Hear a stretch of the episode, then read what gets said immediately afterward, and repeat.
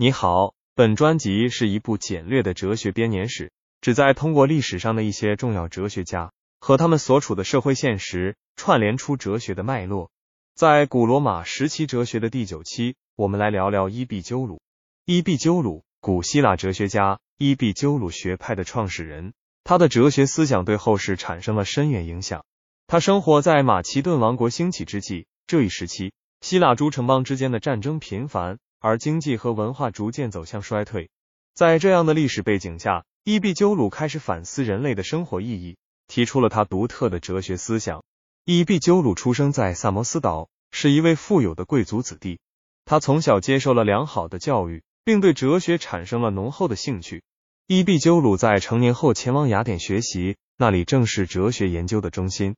在那里，他接触到了不同的哲学流派，如柏拉图。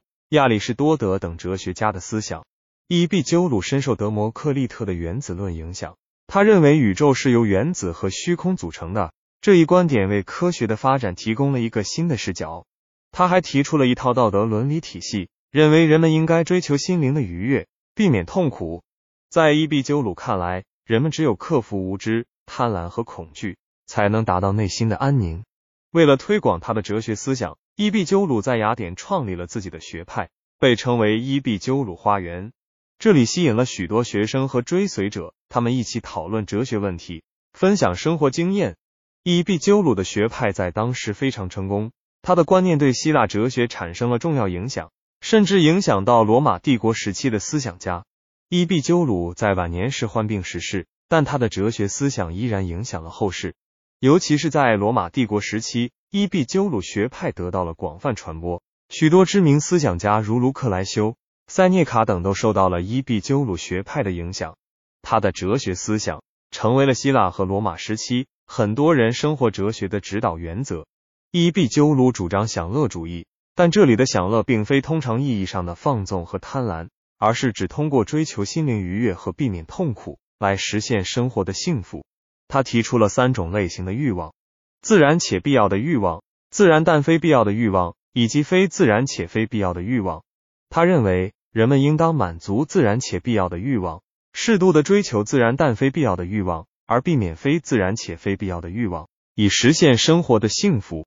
在伊壁鸠鲁看来，无知、恐惧和贪婪是人们痛苦的根源，因此他强调知识的重要性，并主张通过哲学来消除恐惧，达到内心的平静。